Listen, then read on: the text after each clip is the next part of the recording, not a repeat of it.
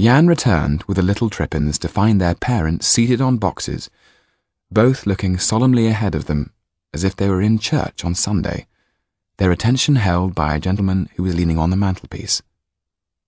It was Mr. Laxton. Yann stood there feeling stupid and embarrassed as Mr. Trippin ushered his little family out of the room. Mr. Laxton was already talking. I owe you an apology, Yann. I underestimated you. Whatever Yann had been expecting to hear, this was most definitely not it.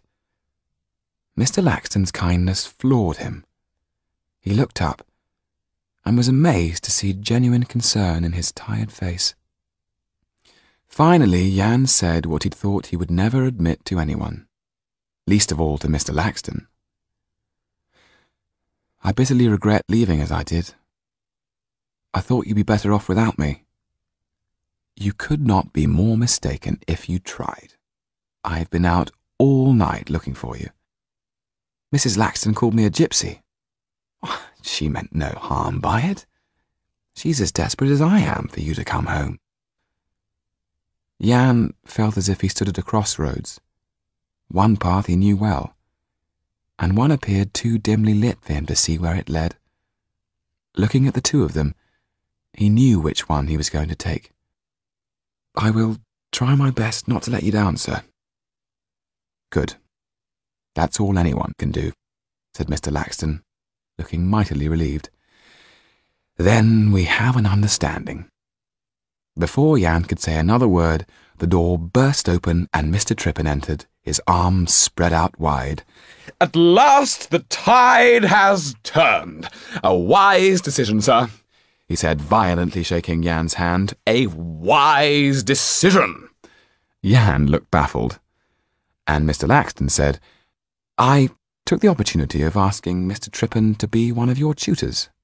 Will that suit, sir? said Mr. Trippin, looking anxiously at Yann. If it won't, I will not force the point.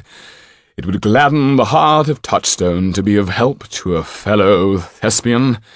Clowns are often wiser than the cleverest of men. Not for nothing do jesters keep kings company.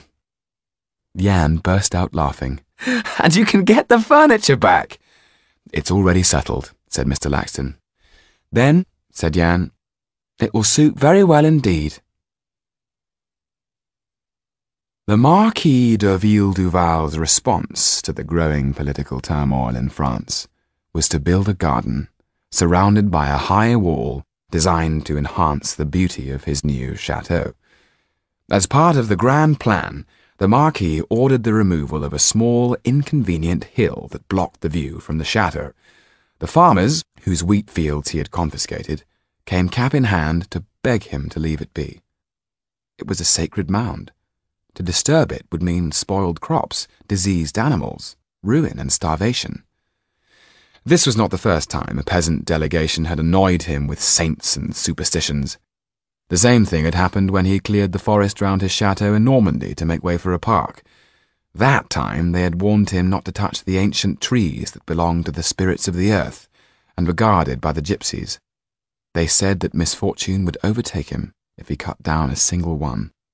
The Marquis was determined to clear his land of the gypsies, whom he held solely responsible for these nonsensical ideas. So one winter's day, he set off in pursuit of them, with a group that included Count Kalliovski. The party soon came across a gypsy family fleeing through the woods. The Marquis had thought to have them rounded up and transported. The Count, however, had an altogether more immediate solution. The Marquis, who had not quite the Count's taste for blood, watched from a respectable distance, and the servants looked on in horror as Kalliovski personally killed each and every one with less mercy than he would have shown a fox.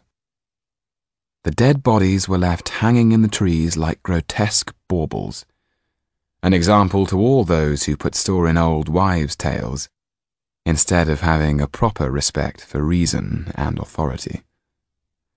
The cost of his new paradise would bring the Marquis to financial ruin, something he chose to ignore.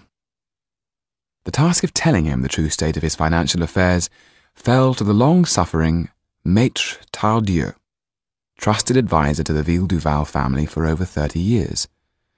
After the old Marquis's death, he had watched with growing dismay as the family's fortune was mercilessly squandered. And now it seemed that the day of reckoning had arrived.